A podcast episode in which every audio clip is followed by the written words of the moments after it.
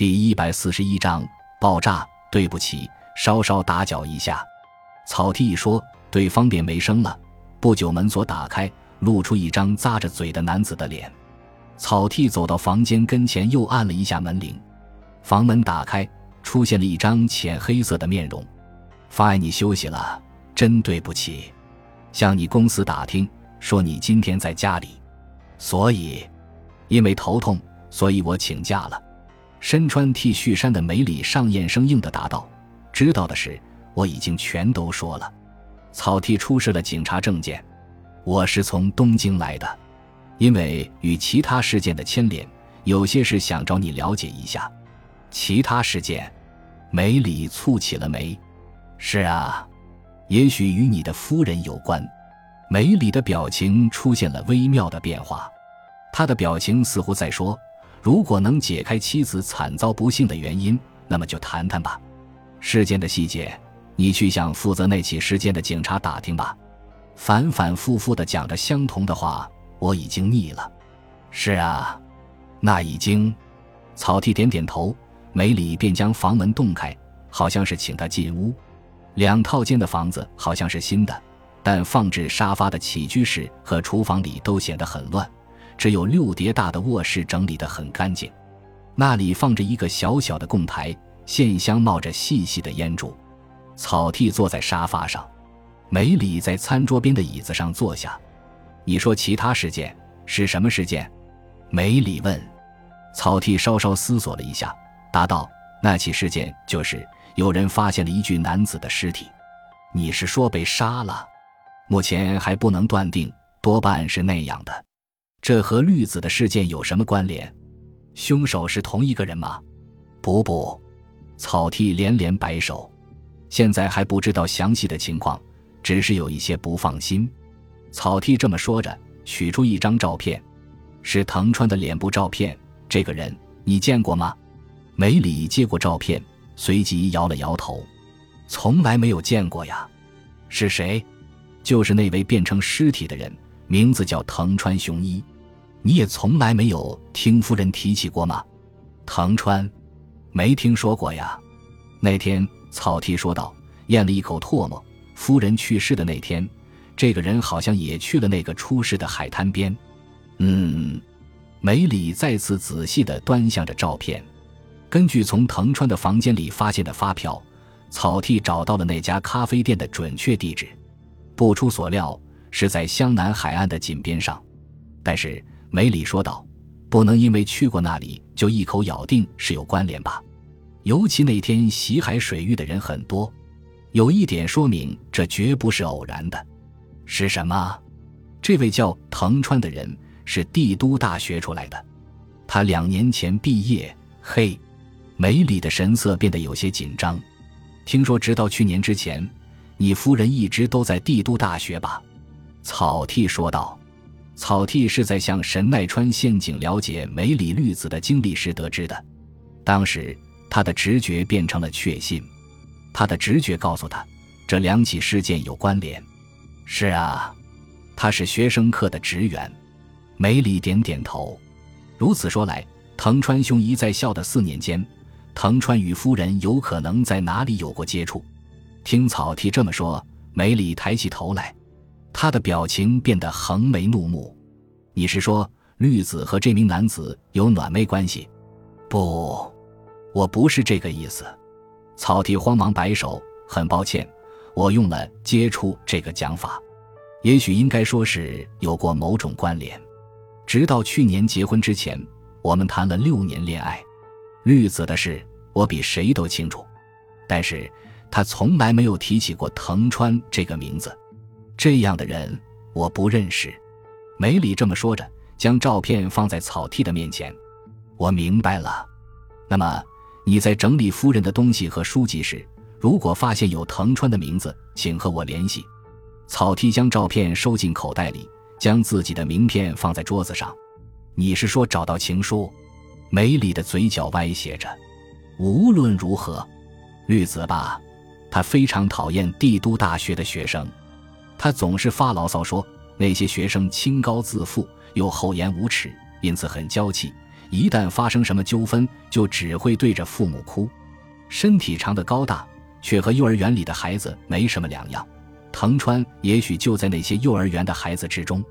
如此说来，也许是的。梅里这么说了一句，想了一会儿，然后又抬起头来。我有两个可疑的地方，我对这里的警察也说过。是什么？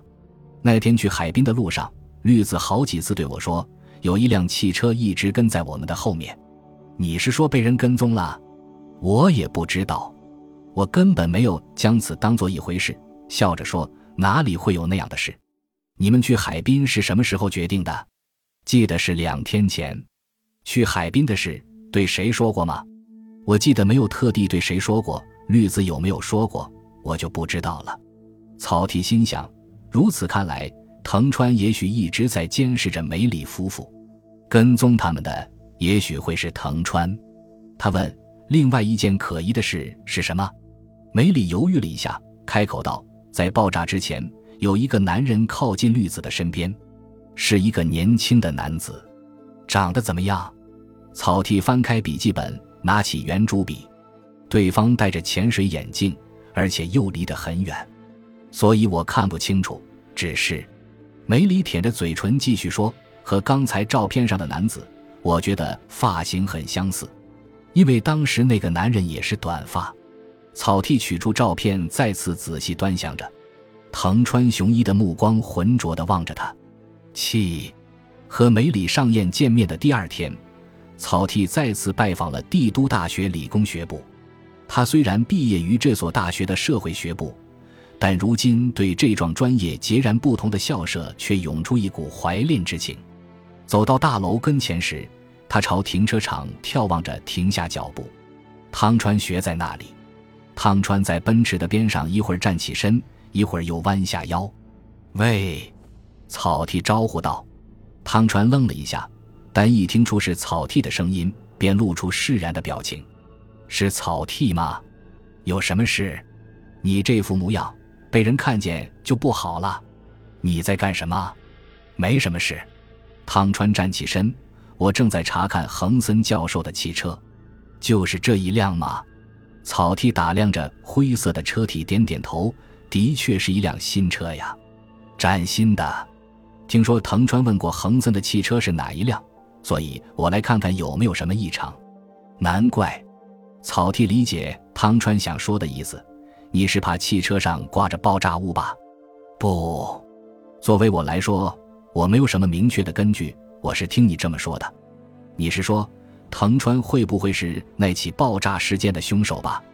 估计藤川雄一那天去过湘南海岸。草剃已经将此事对汤川说起过。此后有进展吗？汤川问：“昨天我去见过被害人的丈夫，藤川是凶手的可能果然很大。”草剃将梅里上彦那里调查到的情况扼要地向汤川讲述了一遍。关键在于被害者与藤川的关系啊！汤川道：“真是如此。不过，关于那件事情，你调查过吗？什么事？你忘了？用藤川拥有的技术。”能不能进行那样的爆炸？我不是托你讨论一下吗？是那件事。汤川抚摸着下颚，将目光朝向了远方。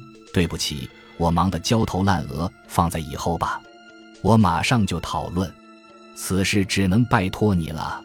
草剃说着，隐隐的有一种不协调的感觉。汤川没有看着对方的眼睛讲话，这在汤川是很少见的。望着汤川的脸。草剃发现了一个变化，你晒过太阳了，好像去过海边似的，是吗？汤川用手抚摸着自己的面颊，不可能吧？是光线作用吧？是吗？我没有时间去海边啊，我们先进屋吧。汤川向大楼里走去，于是草剃跟在他的后面。这时，背后响起汽车喇叭的声音，回头一看。一辆深蓝色的 B M W 正是进停车场，汤川笑着向汽车走去。B M W 已经停了下来，一位刚显衰老的小个子男子从驾驶座上下来，因为颇有风度，所以他的体格更显气派。木岛先生，国际会议开得怎么样？汤川问：“和平时差不多呀。和那边的朋友很久没有见面，大家聚聚也好嘛。开会前夜的庆宴和连续三天的会议，累了吧？嘿，时间好像太长了呀，应该再减少一些。”汤川和木岛边说边走着，草剃跟在他们的身后。木岛先生不在，所以那些能源研究生们都有些寂寞呢。没人看管了吧？所以一天到晚向我的宾馆里打电话，我烦得受不了了。有什么急事？几乎没什么大事。近是来问我天气如何，关照我住在那里。如果不习惯，下雨天还是不要开车出去的好。